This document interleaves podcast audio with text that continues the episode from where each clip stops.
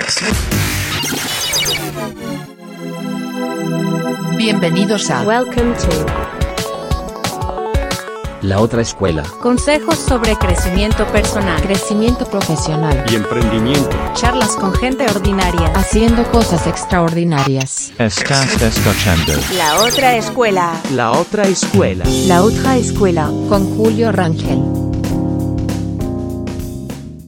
Hola a todos, bienvenidos a nuestro episodio número 18 de su podcast La Otra Escuela. El día de hoy tengo como invitado a un, a un gran amigo que lo conocí en, en Monterrey. Estuvimos un tiempo estudiando por allá. Él es originario de, de Puebla, de incluso de un municipio más pequeño de Puebla, que si recuerdo bien es Teciutlán, Puebla. Es Y- correcto. es correcto, sí, recuer- lo recuerdo muy bien. Eh, y pues conectamos muy bien. La verdad es que eh, a lo largo de los años hemos tratado de, seguir en contacto a medida de lo posible. Y me ha aceptado la invitación de venir al podcast de la otra escuela. Ah, Tiene mucha experiencia, hay distintos temas que vamos a estar platicando, pero bueno, no quiero yo equivocarme ni empezar a profundizar en, en temas en particular. Pero bueno, démosle la bienvenida, señoras y señores, a Luis Toledo. Toledo, bienvenido. Muchas gracias por aceptar la invitación. ¿Cómo estás? Gracias, mi buen Julio. Muy bien, contento de, de contactar contigo de vuelta. Después de ya buen ratito de, de cada quien andar en su camino, qué padre volver a, a- a platicar.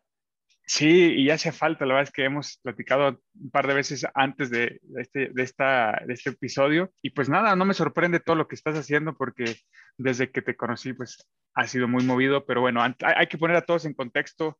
Toledo, si me puedes platicar un poco de lo que estás haciendo hoy en día, en qué empresa estás trabajando, qué actividades, qué puesto tienes, qué actividades haces. Claro, de- un contexto muy rápido. Estoy trabajando como Business Architect en Yadatex. Es una compañía mexicana que ha venido creciendo muy rápido en los últimos años. Ahí me encargo de, de hacer muchas cosas. Eh, me encargo de definir las estrategias de comunicación. Hago algunas cosas de product management, estrategias de marketing, estrategia de negocio. Estoy a cargo del reclutamiento del equipo de la compañía. Y además estoy trabajando como mentor en Collective Academy, Ujú, una nueva universidad que seguramente han escuchado en, en algunos otros podcasts como, como Dementes. Eh, estoy ahí como mentor de marketing y de behavioral economics y además de algunos otros pilotos que, que justo hacen mucho clic con lo, que- lo que platicábamos antes de, de iniciar, Julio, eh, las cosas que no aprendes en, en la universidad y que después sales y dices, oye, esto lo súper necesito, ¿por qué no lleve cuatro materias al respecto? Que bueno, ahora te, te platicaré más de eso y, y de dónde ha venido toda esta experiencia y, y lo rico que es de compartirlo.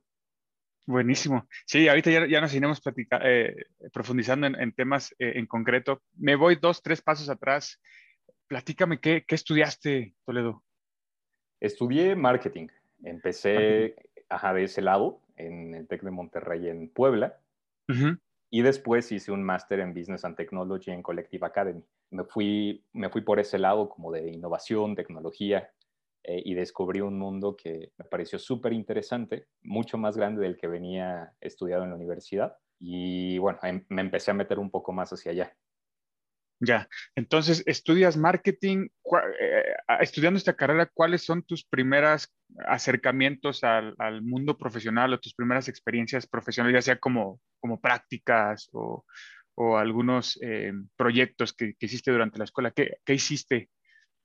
mientras estaba estudiando, pues, me parece, déjame te cuento esta parte, Julio, porque creo que yo soy, un tipo muy intenso, se toman las cosas muy en serio, en el buen sentido, Sí. Eh, y desde que estaba estudiando, el, el estar en el TEC de Monterrey, que, que para mí me pareció una gran institución, me parece una gran institución educativa en el país, en el top para muchos, inc- incluso a nivel mundial, yo sentía que tenía que aprovechar esa oportunidad de, de estar en, en el TEC y hacer algo más que solamente estudiar Sí. entré con beca, entonces tenía que, que hacer este servicio becario de- y, y tenían, te, te van a escoger. Podías irte a, a acomodar libros a la biblioteca, ayudarle a algún profesor a calificar exámenes. Yo decidí meterme a grupos estudiantiles. Eh, Ujú. Por azares del destino nos presentaron, oigan, vamos a hacer un congreso de marketing. Quienes quieran participar y ayudarnos a nosotros, otros estudiantes, pueden cubrir su servicio becario aquí. Y dije, ah, está fantástico, así no, no me toca irme a la biblioteca. Y, ahí me metí. La primera vez, te, te, voy a contar, hicimos un esfuerzo. Yo jamás había asistido a un congreso en la vida, no sabía que era un congreso, pero estaba ahí organizando uno. A la mitad de la organización, todo el equipo que tenía experiencia haciendo eventos y que les habían salido muy bien, se fueron o de intercambio o de prácticas o estaban ya graduándose y dijeron, ¿saben qué? Ya quiero hacer otras cosas. Y se quedaron los que habían sido staff en la edición anterior, Sí. Y nosotros, que éramos puros chavitos nuevos de primer, segundo semestre, que no teníamos idea de qué, qué, estaba pasando. Me terminé quedando como, creo que aparecía como coordinador de finanzas, algo así, no me acuerdo ni qué título me pusieron ahí. Total, que, que, al final del evento Julio salió, pero de los, no sé, me voy a inventar, 100 mil pesos que teníamos en, en la cuenta del grupo estudiantil, terminamos con 8 mil pesos. Perdimos prácticamente todo, el evento salió, pero pero, o sea, nada, no era, no era un ejemplo de, de éxito lo que habíamos presentado. Y decidí quedarme un año más. Y yo creo que esa fue, ese fue el inicio de mi carrera profesional. Julio seguí estudiando, pero yo me lo creí una experiencia de la que tenía que aprender y de la que tenía que, que evolucionar. Sí. Eh, y pasamos de, de, hacer un congreso muy académico en el que invitábamos al amigo del profesor a que nos viniera a platicar de, de sus, de sus experiencias, en un año estar invitando al director nacional de la NFL en marketing para México y la directora de marketing de Vogue para Latinoamérica y así una lista de, todos eran picudísimos sí. en un evento que, que arrancamos con 8 mil pesos, pesos de presupuesto y, y lo terminamos convirtiendo en, en una fuente que, que, nos permitió incluso hacer algunas acciones de, de impacto social. Hoy lo veo hacia atrás y me doy cuenta de, de, todo lo que hicimos y de todo lo que aprendimos ahí. En ese momento solo lo estaba experimentando y me parecía algo como de, esto es lo que deberíamos estar haciendo todos, creernos la de verdad y, y estar aprovechando el que tengo, tengo el permiso de ocupar el nombre del TEC, toda su infraestructura claro. y, y, decir, soy un estudiante de esta universidad que está haciendo un proyecto para que me volteen a ver. Creo que, creo que desde ahí, y ahora te, te platicaré eh, cosas que fuimos aprendiendo de esa primera experiencia profesional. Oye, sobre, sobre eso que quiero hacerte dos preguntas. Eh, hay un tema interesante que, que, dices que, sobre todo cuando uno entra, puede decir, podemos decir a una escuela privada, digamos, la, la, inversión que uno hace puede ser, en su momento puede ser alta, pero yo creo que al final da sus resultados a largo plazo, ¿no? Tú mencionaste algo de que hay que entrar ahí y no solo aprovechar, no solo ir a, a, a estudiar, sino aprovechar todo lo que una institución como esta ofrece, ¿no? ¿Qué le recomendarías a alguien que está en esa situación que, Ahora que tú lo ves en retrospectiva, ¿qué recomendaciones le darías a alguien que, está iniciando su carrera? Que igual y no, no, no, no solo va a entrar a una escuela privada, sino también a cualquier otra, otra universidad, otra institución que ofrece este tipo de actividades. ¿Qué le recomendarías tú, Toledo? ¿Cómo le realmente ayudan estas actividades? Mira, yo, yo creo que, que, los grupos estudiantiles no, no, te, no, no, te ayudan. Creo que tú aprovechas los grupos estudiantiles. Cualquier universidad que haya gastado parte de lo que tú vas a estar pagando de colegiatura o de lo que pagamos todos en impuestos para que la, la, la universidad siga operando y que haya invertido en posicionamiento, es sí. un recurso que tú puedes utilizar como estudiante y tienes que ser muy responsable al respecto, pero eso es lo que más puedes aprovechar. En grupos estudiantiles, más que te den cosas, es que te, te, tú puedes tomar el permiso de, de, decir estoy haciendo un proyecto mío uh -huh. como parte de la universidad. Haces que todo empiece a, circu a circular a, alrededor de eso. En nuestro caso, cuando arrancamos el congreso de, de marketing, del, el primero que me tocó dirigir, eh, ese era un estandarte con el que le hacíamos eh, llamadas de atención a los invitados, a estos directivos de, de primer nivel a nivel eh, internacional. Y empezábamos siempre con este statement en un correo de, hola Rosa María, mi nombre es Luis, soy estudiante del TEC de Monterrey. ¿Por qué? Porque era lo primero que podía hacer que llamara la atención. Sí. Eh, y puede, puede funcionar con cualquier, con cualquier universidad, si eres estudiante de la Ibero, de la UNAM, de la autónoma de, algún estado donde estés eh, radicando. Todas son universidades bien posicionadas. Lo primero que hacen es voltear a verte.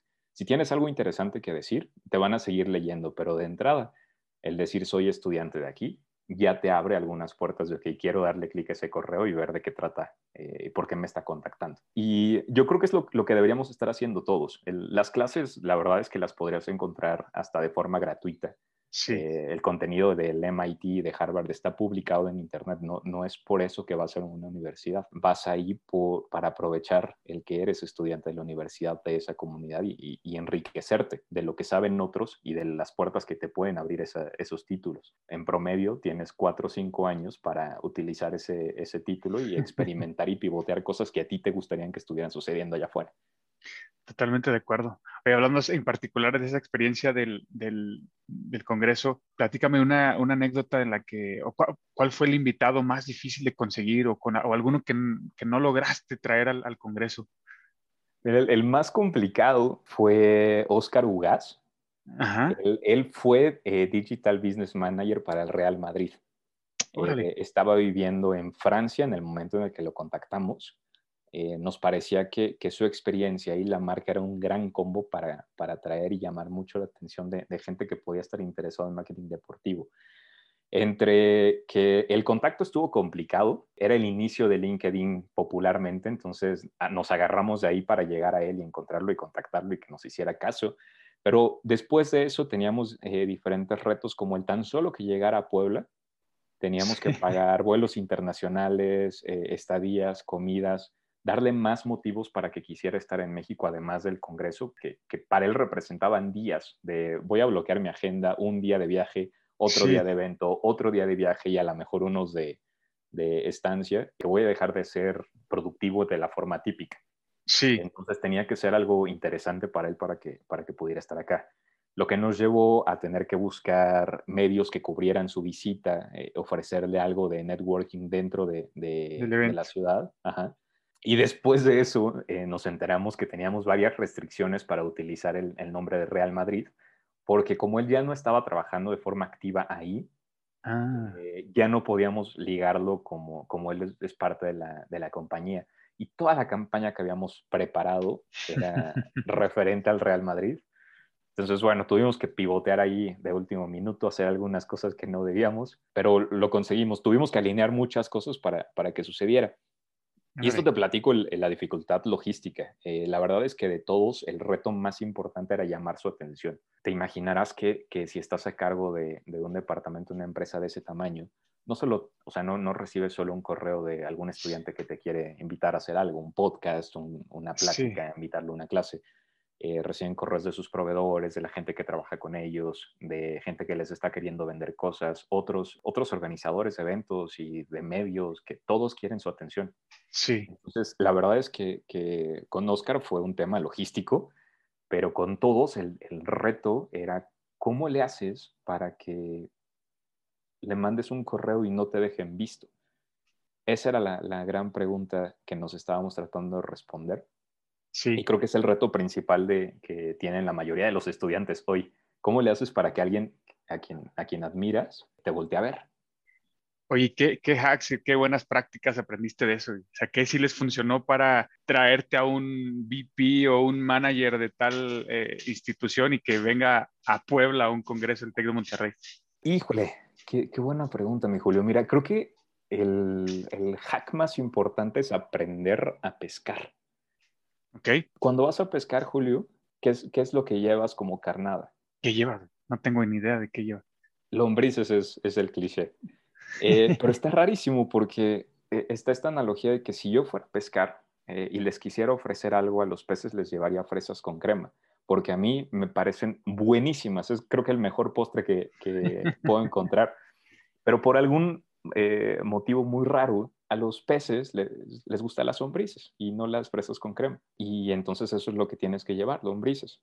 Eh, esta analogía, que la primera vez que lo leí me hizo muchísimo clic y me hizo cambiar por completo la forma en la que me comunicaba, me hizo darme cuenta que eso es lo que necesitábamos ofrecerle a los conferencistas, que es lo que a ellos les podía importar de viajar a Puebla y de compartir su experiencia y, y una vez identificado ponerlo en, en, el correo como la primer cosa que van a estar leyendo. En algunos casos, te, te platicaré, teníamos que hacer ahí un tema de stalkeo durísimo, investigar sí. qué, es, qué, ha estado haciendo y qué, qué tipo de, de, temas le mueven, que hoy Facebook lo hace automatizado, nosotros lo teníamos que hacer de forma manual y tratar de dar un poco de, de orden a todo eso. Pero recuerdo algunos correos en los que decíamos, no sé, Julio, veo que, que estás impulsando campañas distintas a lo que se venía haciendo en tu marca. Eh, y creo que hay mucha gente que estaría interesada en conocer cómo lograste que eso pasara. Por eso me gustaría invitarte a, a este congreso y la aventabas toda tu letanía de, de cuándo va a ser y dónde va a ser y de qué se trata y demás. Pero una vez que identificabas qué es lo que a esa persona le podía interesar, partías desde ahí para iniciar la conversación.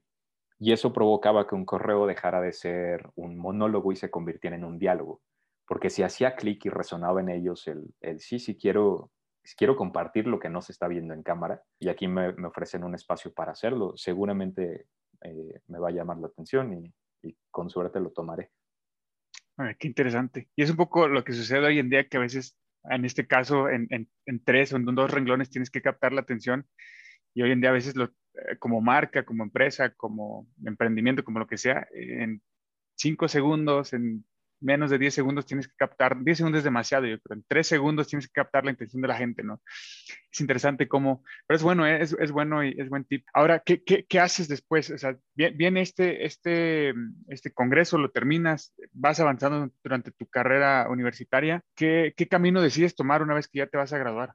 Eh, pues mira, después de, de, haber pasado varios años haciendo congresos y, y, proyectos, decidí salirme del grupo estudiantil este que hacía congresos y crear otro, una iniciativa sí. eh, que, le, que, le, llamamos Proyecto Makers. Proyecto Makers era un, una startup, básicamente. Eh, uh -huh. la, la, premisa era, ¿qué tal si en vez de, de buscar quién beque a algunos estudiantes para que se vayan de intercambio, hacemos que los estudiantes hagan eventos, proyectos y cosas que generen efectivo para uh -huh. que ellos mismos se generen sus becas de internacionalización. Y arrancamos así Proyecto Makers, un, una iniciativa que buscaba eh, impulsar de forma muy, mucho más acelerada el, el liderazgo estudiantil Okay. Eh, y que los obligara y los empujara a probar modelos de negocio que generaran recursos en poco tiempo. Gracias a, esa, a, ese, a ese proyecto me tocó estar dando capacitaciones sobre cómo conseguir patrocinios y, y lograr que las, los ponentes, eh, estos como culturales, se voltearan a ver. Y estuve en, en tour nacional. ¿En serio? Eh, Sí, sí, en varios campus del, del TEC de Monterrey, en, en, algunos de la Ibero, en, en la UNAM justo compartiendo en un, en un, workshop de dos días. Las mejores el, prácticas. ¿Cómo le haces para, que, para darle estructura a esto y que te lo puedas entregar y, y consumir y, y al, al, lunes siguiente, después de haber tenido esta capacitación, pudieras cambiar la forma en la que estás haciendo la estructura de tus proyectos y tengan mucho más impacto hacia afuera? Un ratito decidí intentar eh, hacerme conferencista porque vi que, que, el hablar con grupos y compartir lo que a mí me había funcionado y me había cambiado, aventurado decirlo, pero me había cambiado la vida. Y me empezó a gustar mucho, Julio. El hablar en público. Hablar en público y, y compartirlo y me empezaban a invitar a congresos y, y, eventos y a pláticas y a todos decía que sí. Y creo que una experiencia interesante hasta que alguien al final de uno de esos, de, de esos eventos en forma de halago, me dijo, Luis, eres buenísimo hablando. y dije, no puede ser. me, me, proyecté con alguien a quien había conocido que, que, personalmente no me encantaba porque justo me parecía que eso es lo, lo que hacía, era muy bueno hablando, pero no, no haciendo.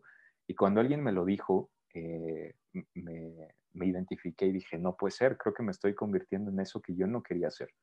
Okay. Eh, que en inglés eh, suena de mucho caché, eh, ser un speaker, sí. pero ya cuando lo, lo, traes a español y, y dices ser un hablador, ok, creo que no, no debo ir en ese camino, que hoy, hoy le decimos creador de contenido a muchos habladores. Un influencer. Eh, un influencer, sí, dije, no, no, no quiero ir en ese camino, no quiero convertirme en alguien que, que hace eco de las ideas de alguien más. Sí. Eh, que no, va, vamos a, a, salirnos de aquí, esto no, no quiero que sea mi futuro profesional. Y gracias a los congresos que había hecho, conocí a, a uno de los general managers de Uber. Eh, ¿Sí? Y él me recomendó para entrar a trabajar en, en, el equipo de marketing de Uber en Puebla, justo cuando estaba lanzándose en la ciudad, que era de las primeras ciudades que teníamos en México. Naturalmente emocionadísimo, dije, claro que me voy a ir a trabajar para allá. Ni pregunté el sueldo, o sea, era de si quiero hacerlo, estaba terminando la universidad, a punto de graduarme, y, y entré como, como marketing rep para, para Uber Puebla. Me hice cargo de, del contacto con, con influencers medios locales para, para hacer un spread más eh, amplio y rápido lleg- del llegado de Uber a, a la ciudad eh, y de coordinar algunas campañas de marketing que se estaban gestando desde la Ciudad de México y se tienen que llevar a, a diferentes puntos de- del país. eh, y yo era el contacto dentro de, de Puebla para hacer que eso pasara. Una experiencia breve, muy enriquecedora, pero que no estaba cumpliendo al final con lo que, que quería encontrar, mi Julio. Justo te Eh, quería, te quería preguntar eso, ¿qué, qué- eh, ¿Qué digo, es pasó? que sí, porque recuerdo, recuerdo un poquito de lo que acabas de mencionar, recuerdo cuando andabas de, de, de conferencista y, se me hacía muy bien. Yo también desde que te conocí dije, pues la verdad es que se le da, o sea, se le da y, más, yo también estoy de acuerdo contigo, más cuando lo, lo, lo sustentas o le das fuerza con, los hechos, ¿no? Cuando realmente lo estás haciendo y no solamente lo estás eh, hablando, ¿no? Y me acuerdo también que brincas a Uber, a mí me hizo mucho sentido, dije, bueno, Uber, pues como marca, lo, lo escuchas y dices, es un trampolín para lo que quieras, ¿no? Pero eh, me gustaría saber qué, es trabajar en Uber, en este tipo de, de, de empresas con un modelo de negocios totalmente distinto, muy polémicas, al menos en nuestro país. ¿Cómo te, cómo te fue con eso? Pues mira, ya no sé cómo se a trabajar en Uber hoy, eh, porque seguro ha cambiado mucho. Ok. Trabajar en Uber en ese entonces era, estaban haciendo, necesitaba ganar coordinación, estaban súper enfocados en los resultados, que me parecía muy interesante, una perspectiva distinta a cómo ve- venía creciendo profesionalmente. Yo estaba muy enfocado en la experiencia de usuario, quería que, que el usuario se fuera impactadísimo por cualquier cosa que hubiésemos diseñado y les- le hubiéramos hecho vivir. Y en Uber eh, estaba pasando el, opuesto, en realidad la experiencia importa poco. Hagamos que, el número de usuarios llegue a la meta y hagamos que el número de viajes llegue a la meta y el cómo lo hagamos es un poco irrelevante. Eso hacía un poco choque conmigo. Había casos en los que nos llegábamos a entrar de, eventos en, los que no debían estar pasando esas cosas y, y el usuario y el, se lo reportaba y nos decía, oigan, ¿qué está pasando aquí? Esto, eh, pues para nada era lo que me imaginé en mi primer viaje de Uber. Acuérdate, estaba lanzándose en, en todo México, no tenían Sí. un, un, una experiencia previa y la compañía no estaba muy centrada en cumplir esa promesa de, de experiencia de uso y de un, un, modelo innovador. Además de que tenía un, un equipo de tiburones adentro. Entonces, ¿Ah, sí? sí, sí, eh, muy, muy competentes, por lo menos todos los que yo conocí. Algunos de ellos tenían valores diferentes a los que para mí son muy importantes en la vida. Entonces, cuando, cuando sucedía algo de alguna de estas, de, estas causas de crisis de marca, Sí. Eh, mi approach era resolverlo de forma muy empática, directo con el consumidor, con el usuario y responder por lo que habíamos hecho mal. Y algunos de, de mis compañeros, eh, que la mayoría eran superiores, yo estaba entrando dentro de, de, la compañía, no estaban completamente alineados a esto. Y bueno, no me pareció que era el, la empresa ni el puesto con el que, que tenía que estar empezando mi carrera profesional. Ok. Está buenísimo entrar a uno de estos unicornios Claro. Eh, pero no quiero que sea lo que forme mi, mi, mi perfil profesional recién salido de la, de la universidad. Eh, y cuando se acabó mi contrato ahí, decidí moverme a, a, otros retos y me puse a buscar qué otra cosa podría estar haciendo para tener más impacto del que estoy teniendo aquí. Aquí puedo dar ideas y tratar de resolver problemas, pero no estoy teniendo eh, la oportunidad de cambiar las cosas dentro de la empresa. Y al final ser la colita de lo que se planeó y se decidió seis meses antes, ya es muy tarde para tratar de encontrar una solución. Y eh, bueno, dije, no, tengo que encontrar algo que me permita estar en esa discusión de seis meses antes para ayudar a que el, eh, el, chavo que esté entrando y esté viviendo lo que todos los demás decidimos, tenga todas las herramientas para hacerlo pasar una experiencia increíble, pasarlo de aquí, que es lo que habíamos planeado, acá arriba, que es lo que él le puede poner como un plus de la experiencia. Entonces me salí y, entré a trabajar en, una compañía que estaba buscando implementar, reimplementar SAP. Habían intentado dos veces, tres veces y, y no le salía. Eh, yo dije, ay, está buenísimo. Aquí voy a platicar con los dueños y con los gerentes y con todo el mundo. Iba a entrar como project manager ahí.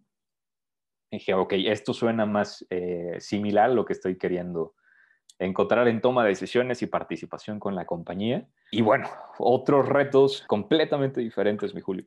Siempre he sido una, una persona muy curiosa. Sí. En, en, desde chiquito, que estaba en la primaria, todas las materias me iba bien. Justo cuando estaba por graduarme de la, de la, prepa, no sabía qué estudiar porque la, los profesores nos preguntaban, bueno, es que qué materias te gustan. Y yo decía, es que todas, todas están buenísimas.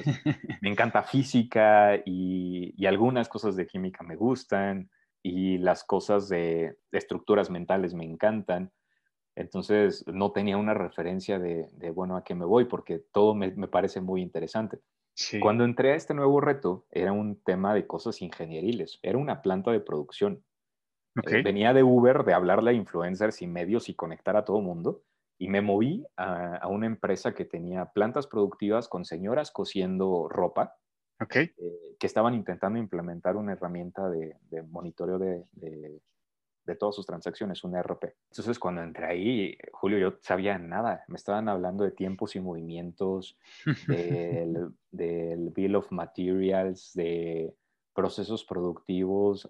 O sea, yo estaba de que, bueno, sí vi una materia, algún trimestre nos pusieron un video de estas cosas, pero, o sea, no, no sé nada. Todo era, todo era completamente nuevo para mí. Esa experiencia fue creo que a muchos les ha tocado vivir algo así de drástico. Sí. Para mí fue disfrutable, pero, pero también me, me quebró eh, profesionalmente algunos aspectos. Entonces, en esta empresa entras eh, literal a implementar el, el, el, SAP. Entro con ese objetivo. Con ese objetivo. Dos semanas después de conocer a los dueños, de explicar qué es lo que, perdón, de escuchar qué es lo que estaban eh, tratando de resolver y de conocer a la empresa, a todas las personas que estaban trabajando ahí, regresé con quien me había contratado y le dije, oye, entiendo que quieras tener un SAP, pero de los dolores que, que, estoy escuchando que tienes, que es algo que aprendí con marketing, a, a empatizar con el usuario y, y, escuchar detrás de las palabras que te está diciendo, eh, dije, no creo que implementar SAP vaya a ser lo que te quite ese dolor, porque no es un tema de que no tengas información,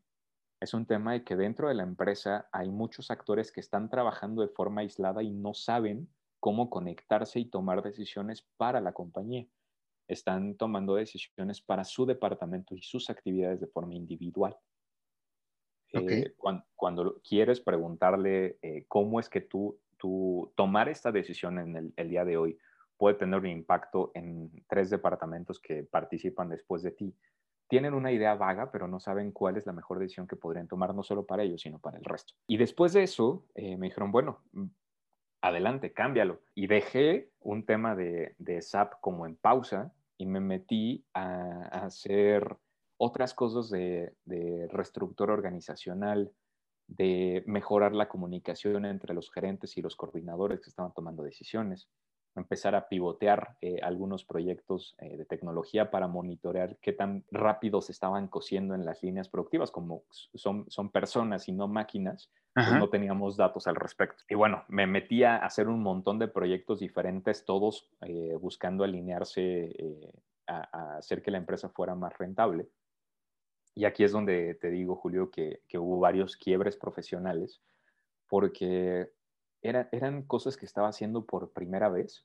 Me sí. estaba emocionando mucho aprenderlo, pero, pero no todos los proyectos estaban funcionando como esperaba que funcionaran. Mi, mi hipótesis es, si logramos cambiar esta línea de producción, vamos a pasar del 60 al 80% de, de efectividad en, en, el uso de recursos, tiempo y, y personas. Y después de, de hacer una prueba piloto de dos, tres meses, veíamos que no se estaba dando el resultado del, del, 60 al 80, a lo mejor sí estaba incrementando, pero no ese nivel. Para mí era un no puede ser. Invertí tres meses de mi tiempo tratando de hacer que esto pasara y al final no parece ser suficiente para resolver el problema que tenemos dentro de la compañía. Y, y el chocar con, con un, lo intenté muy duro, me esforcé muchísimo, estaba convencidísimo de que esa iba a ser la solución y darte cuenta que en realidad eh, no estaba pasando como te, lo tenías en la cabeza, pues te hace, te hace mirar y decir, oye, si, si eres tan bueno como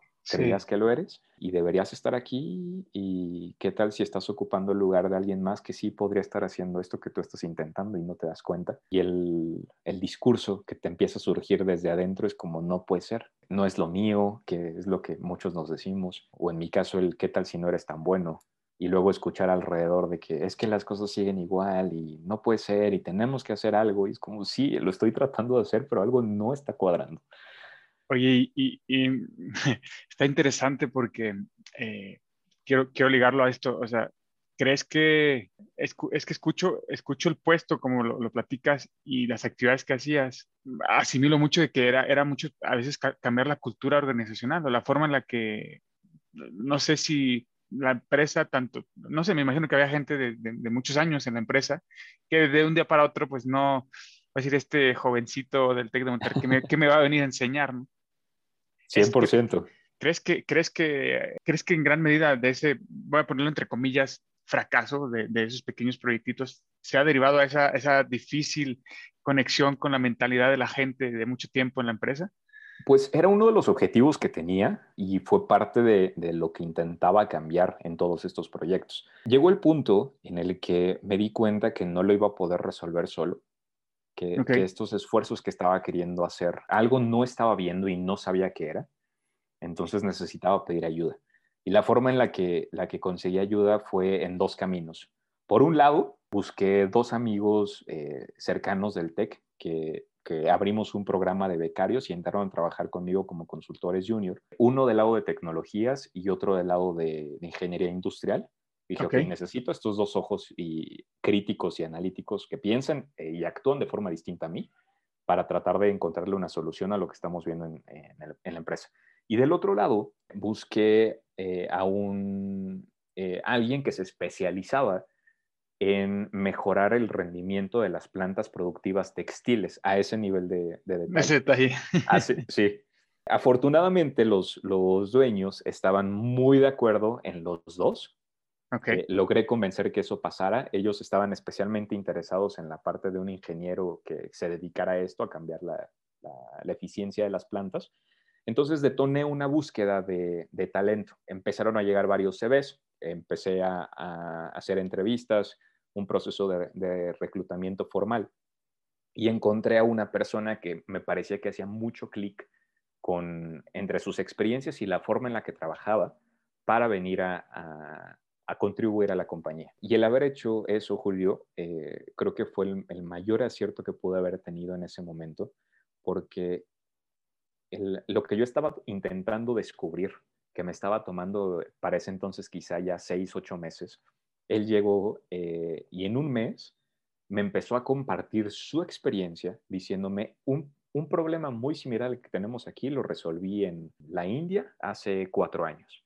El problema era este. Y empezaba a, definirme cuáles son los factores y las variables que están participando, cuáles pueden ser las resistencias por parte del equipo eh, y qué podríamos hacer eh, para que el, el comportamiento y los procesos se alinearan.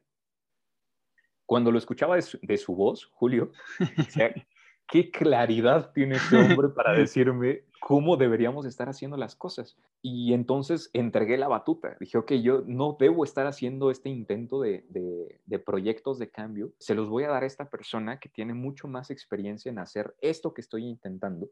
Yo me convertí en su, en su conexión con la dirección. Dado que yo llevaba quizá ya seis, ocho meses hablando con, lo- con los directores y luego regresando con, con el equipo para hacer que las cosas cambiaran, entendía mucho mejor que quizá cualquier otra persona dentro de la empresa cuáles eran los objetivos, las necesidades, los limitantes.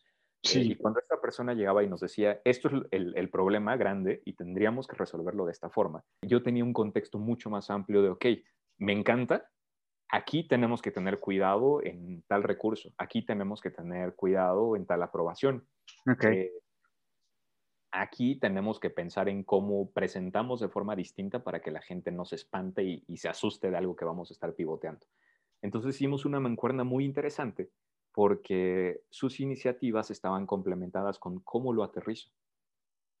Eh, y en cuestión de tres, cuatro meses eh, pasó, se vivió un incremento de la eficiencia de, de producción dentro del- de la empresa, como de un 40%, que no se había logrado con muchos esfuerzos en años.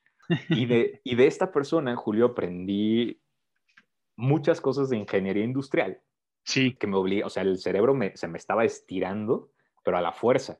Eh, me empezó a explicar eh, mapeo de procesos que te digo, yo lo había visto en un periodo, en una materia y te tengo que confesar que cuando lo vi dije, esto es una clase de burocracia.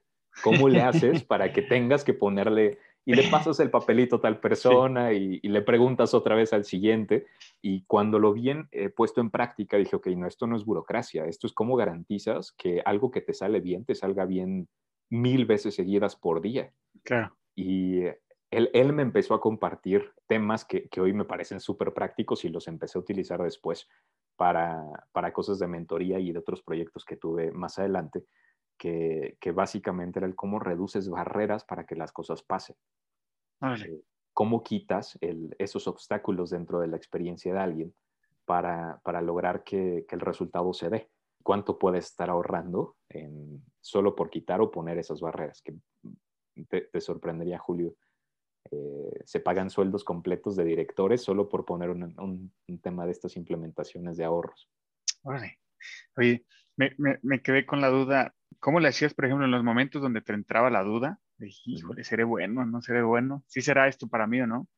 En esos momentos y en los momentos que tenías que convencer a gente con, en teoría, pues sí, mayor experiencia que tú, mayor conocimiento en la industria que tú, ¿qué hacías? ¿Cómo los lograbas? Eh, primero, ¿cómo te lograbas convencer tú mismo de que, o te automo automotivabas tú mismo para después convencer a esta, ya sea los dueños, ya sea los gerentes de área, ¿Qué hacías? Fueron tres cosas. La primera y más importante, seguir practicando lo que venía haciendo por años en la escuela, que es ir a pararme, callarme y empezar a escuchar.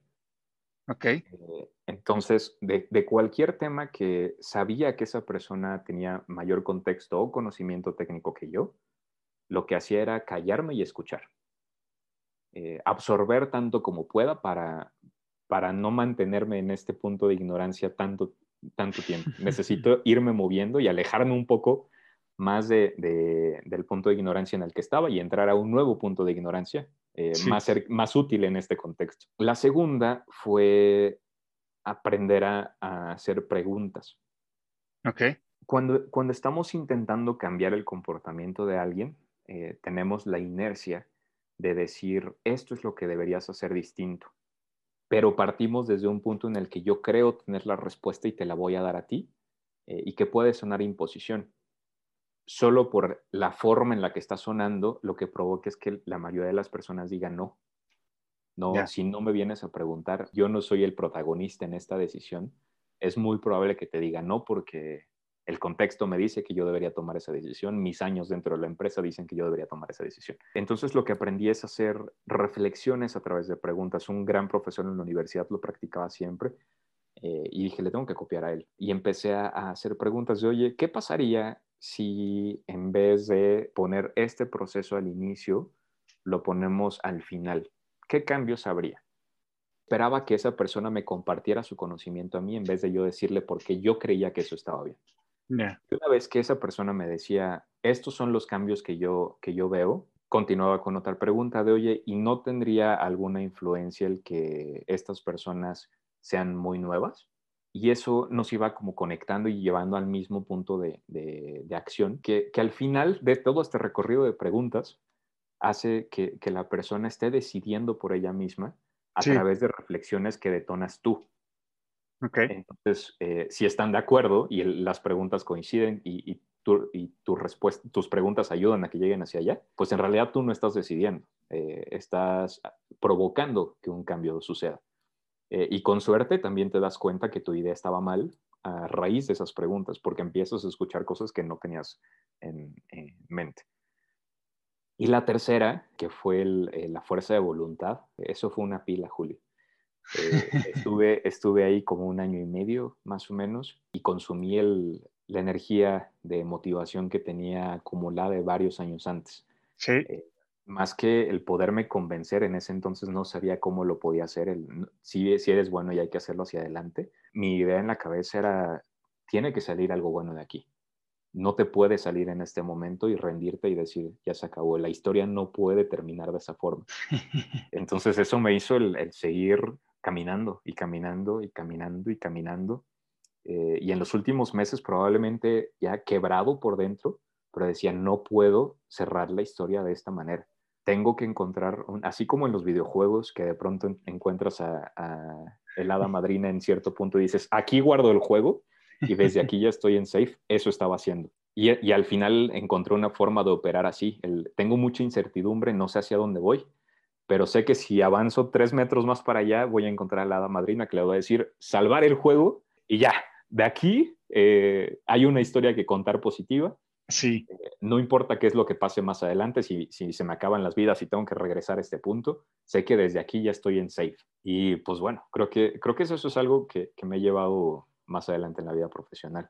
Creo que tienes que encontrar esos pequeños hitos, incluso en ambientes de mucha incertidumbre, en el que digas, una vez que lo logro, me puedo sostener de aquí, tanto públicamente para el CV como internamente para decir, estás logrando cosas sí. eh, y seguir navegando en un océano que no te dice hacia dónde tienes que estar na- eh, nadando. Solo sabes que pues, te tienes que mover o te hundes. Oye, ¿en qué momento, cuál fue ese momento en el que dices, sabes qué, este, aquí me retiro, gracias, ya cumplí, ¿y a dónde te vas? ¿Qué es lo que sigue? Eh, me fui cuando se invitó a un, un equipo de consultores de la Ciudad de México Eh, que iban a darle seguimiento a lo que habíamos arrancado nosotros. Entonces se acabó mi, mi relación, dijo que aquí ya me puedo salir con tranquilidad porque ya no, no se queda ahí como abierto el proyecto y, y, a ver qué, qué sucede. Y me vine a la Ciudad de México a estudiar la maestría.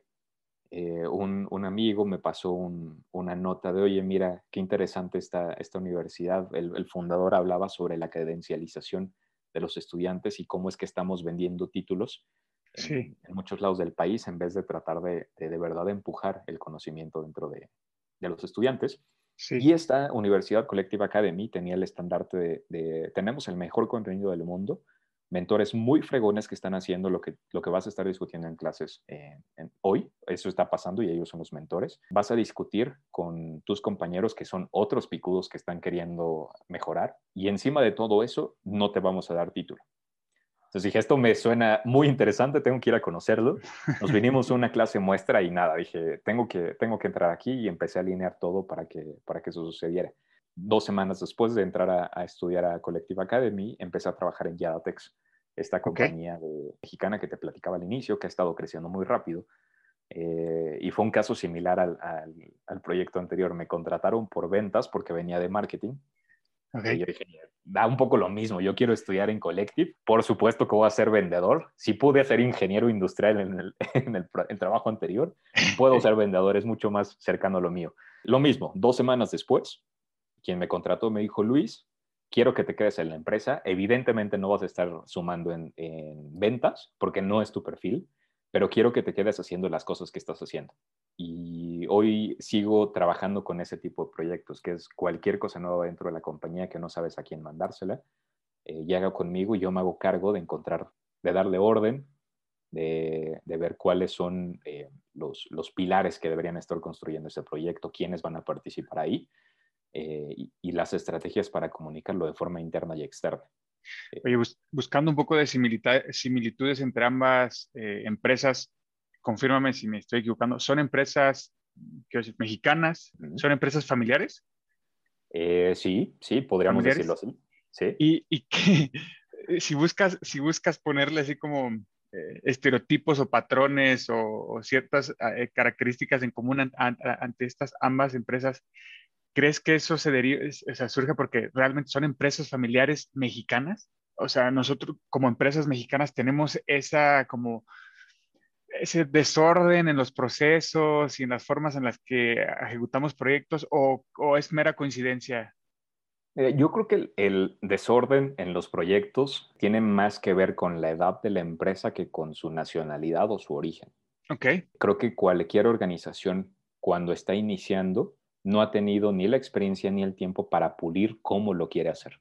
Está probando y pivoteando si, si podría funcionar y hace lo que tenga que pasar sí, para que, se venda y, se, con tal de que suceda, exacto.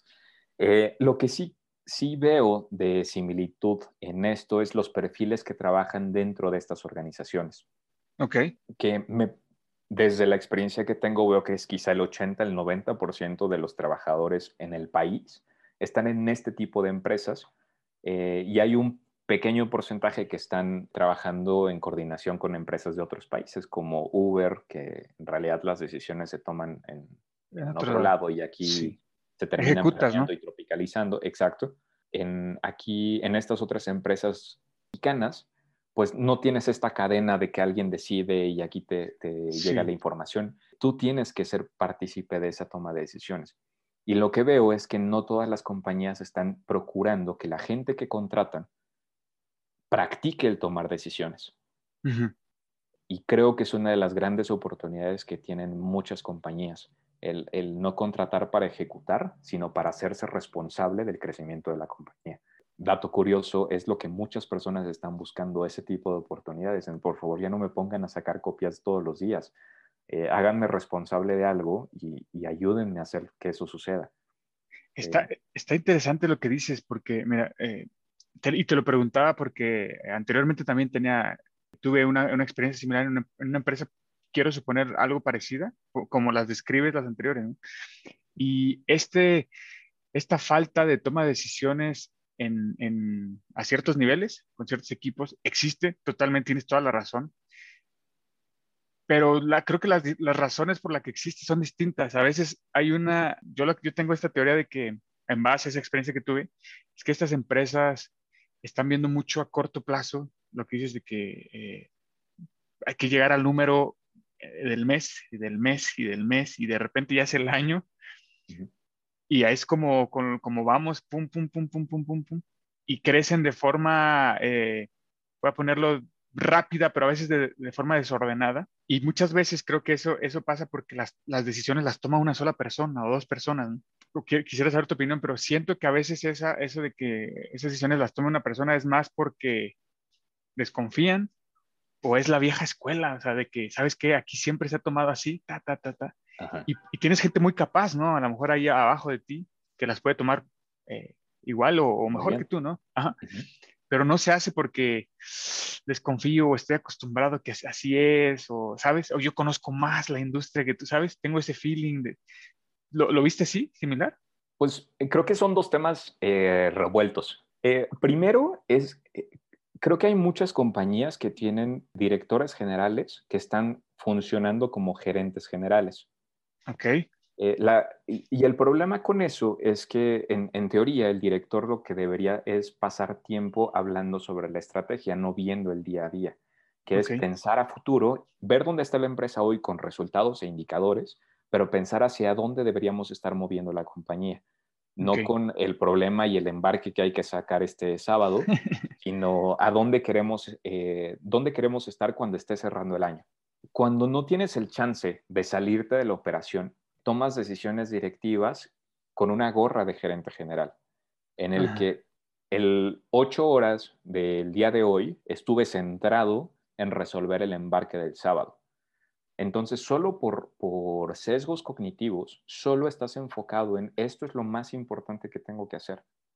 Sí. Y entonces cuando quieres tomar una decisión, no lo estás pensando en al final del año, es a lo mucho pienso en la siguiente semana o dentro de dos semanas. Lo que pasa con eso es que justo te ciclas en, en la operación y no en la estrategia.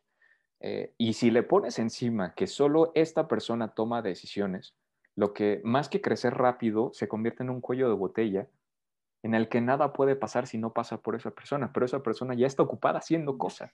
Sí. Eh, y entonces, pues es complicadísimo pensar en el futuro cuando tienes tu tiempo consumido y está complicadísimo que delegues esas responsabilidades si, si nunca te das tiempo de, de entender qué está pasando y cómo lo empiezas a compartir con los demás para que en vez de, tomarlas tú, las tomen en equipo. Entonces sí, creo que hay, hay mucho que trabajar ahí, pero partiría desde que quizá no estamos entendiendo la diferencia entre director y, gerente. Es está interesante, porque, y quiero ligar el punto entre, hay, un, hay una diferencia enorme entre lo, la teoría y la práctica, ¿no? O sea, lo que dicen los libros, que a veces hay mucha teoría sobre esto, ¿no? De cambio organizacional, que a lo mejor son, son, son teorías probadas en, en empresas en un contexto distinto, ¿no? Que cuando llegas a América Latina, llegas a México, híjole, es una jungla, güey. A veces aquí es, es totalmente diferente a, a poder tropicalizarlo, ¿no? Hablando sobre eso entre la teoría y la práctica, ¿has visto, digo, me queda claro que una cosa fue lo que estudiaste, otra cosa es lo que hasta cierto punto hoy en día ya lo que haces, a lo mejor es un complemento de todas las experiencias, pero ¿hay algo que te hubiera gustado estudiar o aprender antes y que te hubiera servido al día de hoy? Qué, qué buena pregunta. Mira, hay cosas básicas. Te voy a, te voy a contar un, un, un, ejemplo en particular, que uno tiene que ver con, con saber dar feedback. Ok. Cuando estaba en esta primera empresa en la planta textil, una de las cosas que me tocó hacer fue rediseñar el organigrama porque no teníamos un organigrama de manera formal. Eh, y era una forma gráfica de explicarle a todos cómo es que estábamos trabajando juntos. Quitar esta ambigüedad de como que le reporto a él y también le digo esto y, y tenemos algo en común, entonces también le pongo una línea y teníamos que ser más claros en, en cómo manejar la comunicación. Esta era una empresa familiar coordinada o dirigida por tres hermanos. Uno estaba a cargo de las cosas comerciales, otro estaba a cargo de las cosas administrativas eh, estaba participando el papá como, como consejero de, de, la compañía y otro hermano estaba también participando en algunas cosas de, de, nuevos proyectos. Cuando me tocó hacer el organigrama, que es algo así como, como el quiénes van a estar en la cancha jugando el partido, sí. se me ocurrió, eh, tuve la osadía de poner al hermano más grande, que era el que estaba en la cancha comercial, como el director comercial y a quien me había contratado, que llevaba los resultados de toda la compañía como director general y así lo mandé en un grupo de WhatsApp que teníamos en ese entonces. Tres minutos después me llega un, un WhatsApp eh, con un párrafo completo, con un título puesto en mayúsculas de cómo se te ocurre presentar un, un organigrama así. Yo eh, decía entre algunos puntos de yo soy el fundador, yo empecé la compañía eh, y me estás poniendo por debajo de, de, algunas otras personas dentro de la compañía. Yo leí eso, iba en un viaje y dije, ¿qué acaba de pasar? Des lo releí y dije, ok, tiene sentido lo que me está diciendo, entiendo desde dónde viene el, el, la emoción y el argumento. Y erróneamente lo que hice fue mandarle un mensaje de, ok, la idea no es eh, menospreciar tu rol dentro de la compañía, todos sabemos el impacto y el peso que tienen tus opiniones en las decisiones que se toman. Solo me parecía una forma clara de explicar dónde participas dentro de la cancha.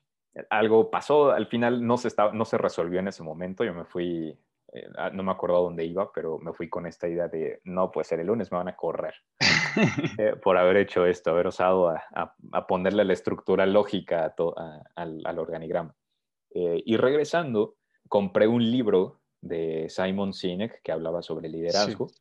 Eh, se lo dejó en su oficina, pues como un, un intento de decirle, oye, discúlpame, no te enojes conmigo lo vio, se fue a algunas juntas y al final del día se acercó y me dijo, ¿me lo, lo, ¿me lo dejaste tú? Y dije, sí, sí, es, es, para ti.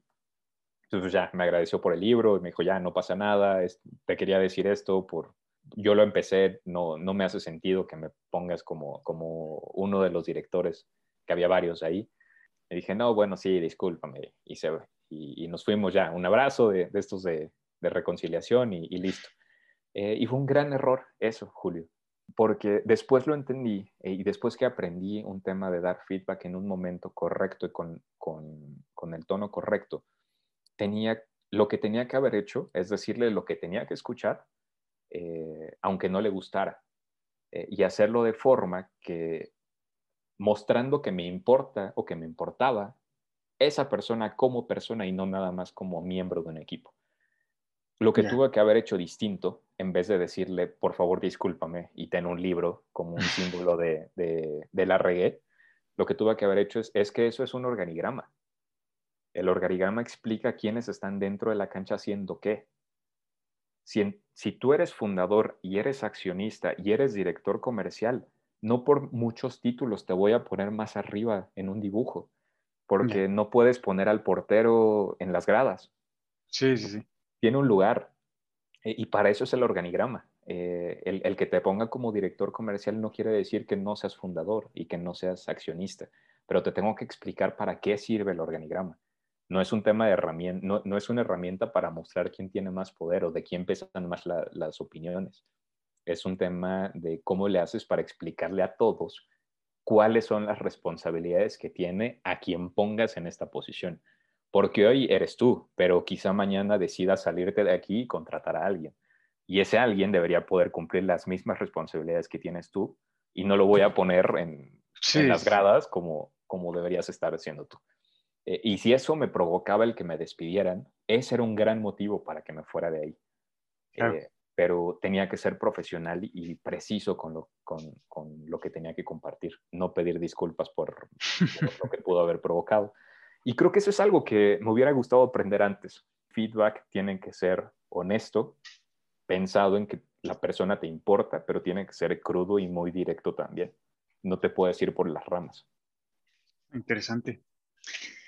Interesante y creo que no están, son de las cosas que no, no, no, no aprendes, lo que decíamos, no, no aprendemos en la escuela, sino hasta que ya estamos en la vida real ahí, pele- eh, en una situación como esta, ¿no? O sea, te das cuenta hasta el- en ese momento que, ay, híjole, esto se, se lleva así o se puede manejar así, X, Y o Z, ¿no?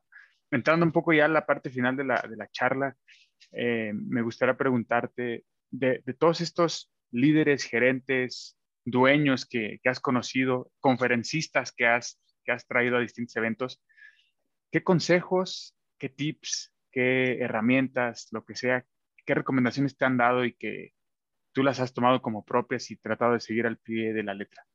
Híjole, creo que pa- para cerrar va a ser un, un gran, una gran historia aquí.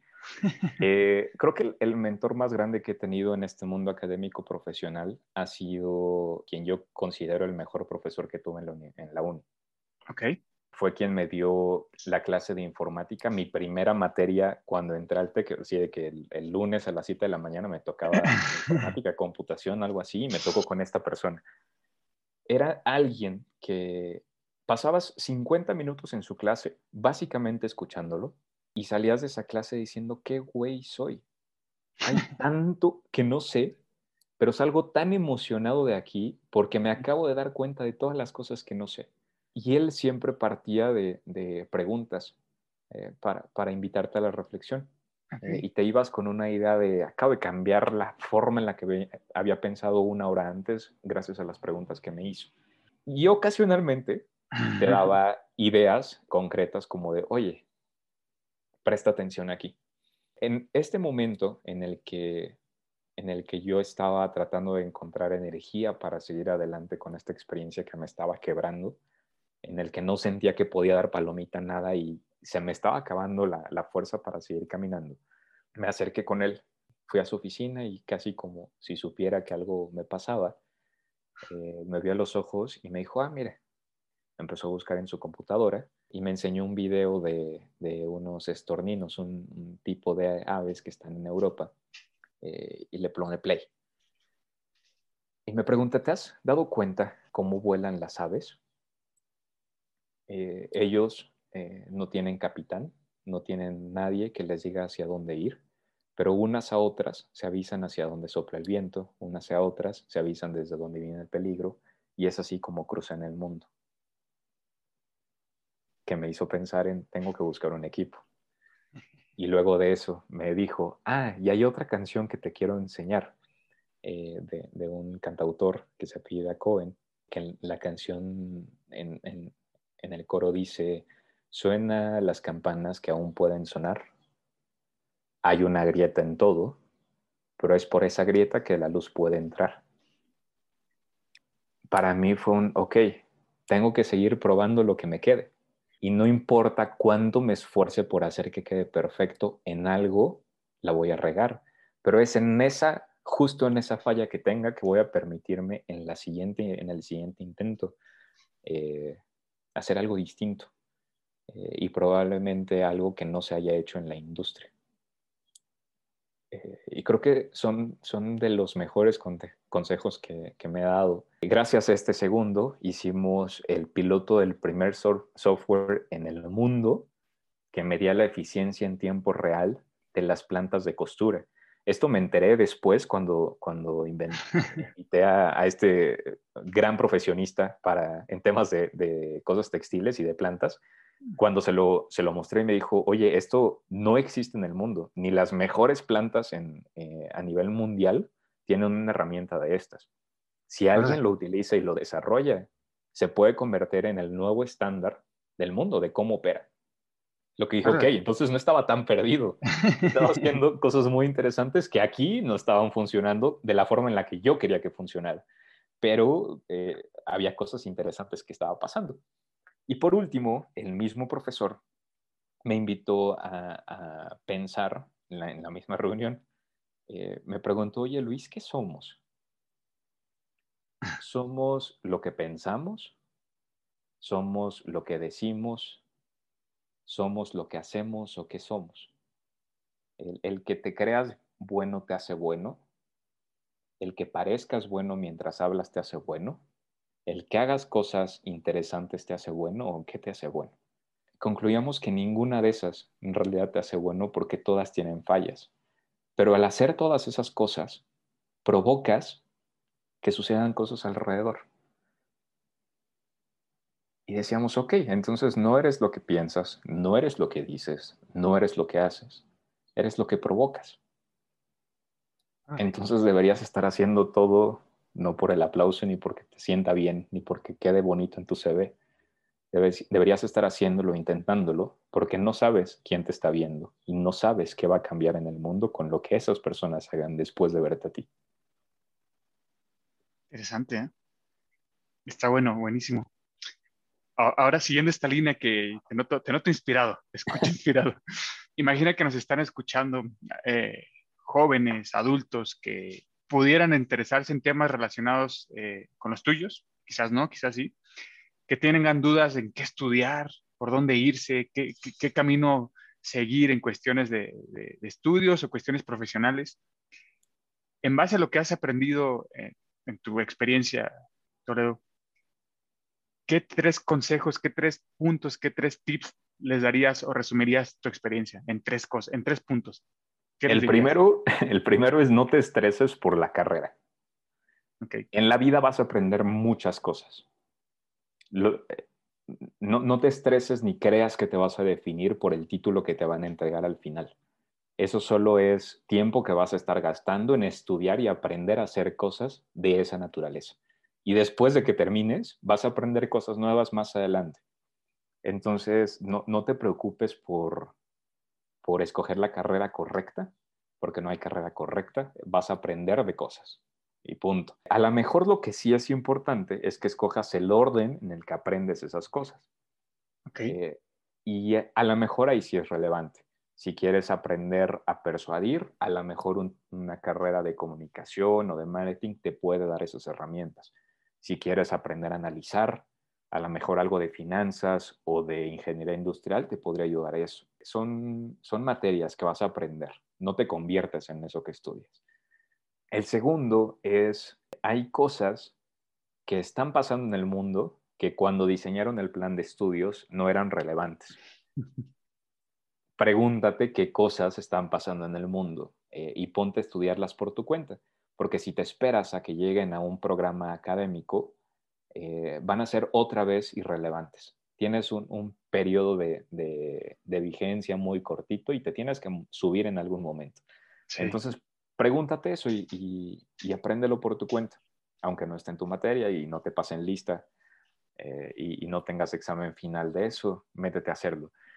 Y la tercera es, sin importar qué, estés estudiando, si tienes el privilegio de poder escoger el trabajo que tengas o no tener que trabajar mientras estudies, eh, aprovecha el tiempo que, que, te, que tengas después de tomar esas materias para hacer cosas tuyas.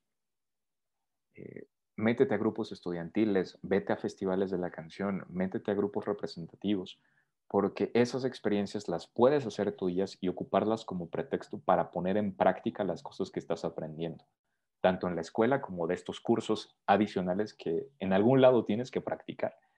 Eh, y si tienes chance de, tener un pretexto para ponerlo en uso y decir, ya tuve una primera experiencia y aquí está el resultado, eh, cuando sales de la universidad no sales a tocar puertas y a decir, oigan, tengo una credencial que dice que sé hacer cosas, por favor, contraten. Sí. Eh, sales siendo un gran, eh, con un perfil muy sexy para que te volteen a ver y con suerte quizá ni siquiera pasas por, por que te llamen para ser parte de un equipo, quizá tú empiezas uno mismo y desde antes de graduarte. Si tienes ese privilegio, tómalo. Buenos consejos. Oye, antes de despedirnos, para, todos aquellos que quieran preguntarte cosas ya en específico de alguno de los temas que hemos platicado, eh, ¿cómo te pueden contactar en redes sociales, en, en LinkedIn, algún correo personal? Eh, ¿Dónde se Sí, pueden en acercar contigo? En LinkedIn me pueden eh, contactar y podemos continuar la plática. Eh, estoy como lin- eh, LS Toledo en la parte del dominio o Luis Toledo si, si lo buscan y tenemos algún contacto en común. Los algoritmos nos harán conectarnos. Buenísimo. Eh, Luis Toledo, la verdad es que me ha agradado mucho, reconozco lo que haces, me da mucho gusto todo lo que estás haciendo y te deseo lo mejor de los éxitos en, en- en este proyecto en el que estás y en los que vienen, porque seguramente conociéndote vendrán cosas muy interesantes y en verdad muchas gracias por tener siempre esta disponibilidad de, de- de abrirte y compartir pues, tu experiencia, ¿no? Gracias a ti, Julio, por, por el tiempo, la invitación y, y qué gusto de verdad volver a conectar contigo eh, y más para eh, echar este tipo de plática. Te mando un fuerte abrazo. Otro de vuelta. La otra escuela. La otra escuela. Gracias. Thank you. Has escuchado La otra escuela. La otra escuela. Con Julio Rangel.